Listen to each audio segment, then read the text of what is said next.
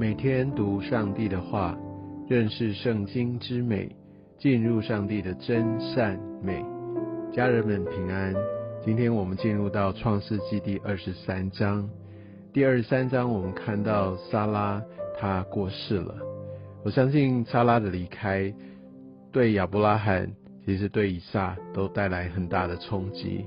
我想死亡对我们来说总是有太大的不舍。我们也看到莎拉她的离开，可能也让亚伯拉罕猝不及防，因为他到之后再开始要赶快为莎拉来寻找坟地。在上帝的创造里面，我想死亡原本不是他计划的一部分，但因为人的罪，也让这个死亡就进入到我们的生命里面。我们在丧礼，在追思礼拜中。即使在主内的家人，我们也知道有一天我们会再相见，但我们还是有很多很多的不舍。在第二节，我们看到这亚伯拉罕因为撒拉的过世，对对他的一个哀痛哭嚎，他真的是一个真情流露。我想这一对夫妻，他们经历太多从神那边啊带给他们的这很精彩的一些人生。我想在这个共处当中。他们经历太多，他们也有非常深的连接。好像当我们夫妻能够在神的一个同在连接里，我们的感情也会非常非常的紧密。另外来说，我们看见亚伯拉罕怎么样的很努力的要来寻找一块可以埋葬撒拉的地，他需要跟赫人、跟以弗伦在那边有很多交涉的过程，因为其实寄居者是没有。土地产权的，所以他呃要费尽心力要来得到，所以这也代表我们也看见亚伯拉罕他所在的一个处境是蛮困难的，即使当地的人是非常非常的尊敬他，但是根据当地的一个法规，所以他是没有办法得到。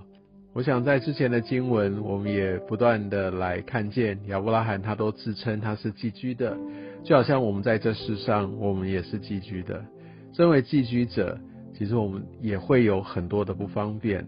而我回想到我在工作的时候，我觉得我就尽可能抓住神的法则，我也刻意的不再跟假设有一些的派系或者有一些特别一群一群的人有一个呃私下的一些的连结。而当真的我需要有一些帮助的时候，我需要来有一些盟友的时候，哇，那个时候真的。让我很深刻体会到，哇！如果当时可以跟他们有一些结盟的关系，好像做事就很方便了。但其实感谢主，让我并没有那样做，因为有一些的结盟，其实我就是跟他们需要来做一些的妥协，做有一些利益的交换。但是我相信神要保守我们的心。基督徒在这地上，在这世上，在我们的职场当中，我们需要分别为圣，而这个不方便，也是我们需要面对，也是所我们所要担负的一个代价。特别是假设我们有一些的权势，我被人尊重，好像别人要给我一些好处，啊，但是我们是不是可以？因为爱的缘故，因为敬畏神的缘故，我们还是按照他所要得的，他所应得的，能够完完全全的不打折扣的来归给他。在十五、十六节上面也提到四百舍克勒这样的一个价格。其实，在呃后面假设我们在对照，不管是耶利米也好，是大卫也好，他们在买地，感觉上好像都不会付出这么多。所以有一些人会说，好像这个价格过高，他好像在狮子大开口。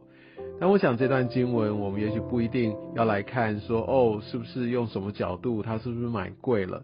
但我觉得更重要的是，亚伯拉罕他知道他要来埋葬他的妻子，他需要来取得这块的土地，他要把在属世上面的金钱用在一个真正需要的一个部分。我相信，好像当我们真的需要来做一件神所要我们做的事情，有这样一个感动。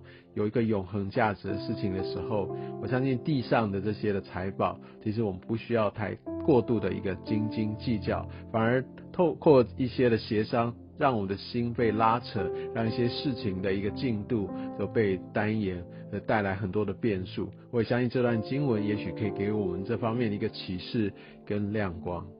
我们发现亚伯拉罕他用了这比较高的一个价格，他来满足了对方的一个需要。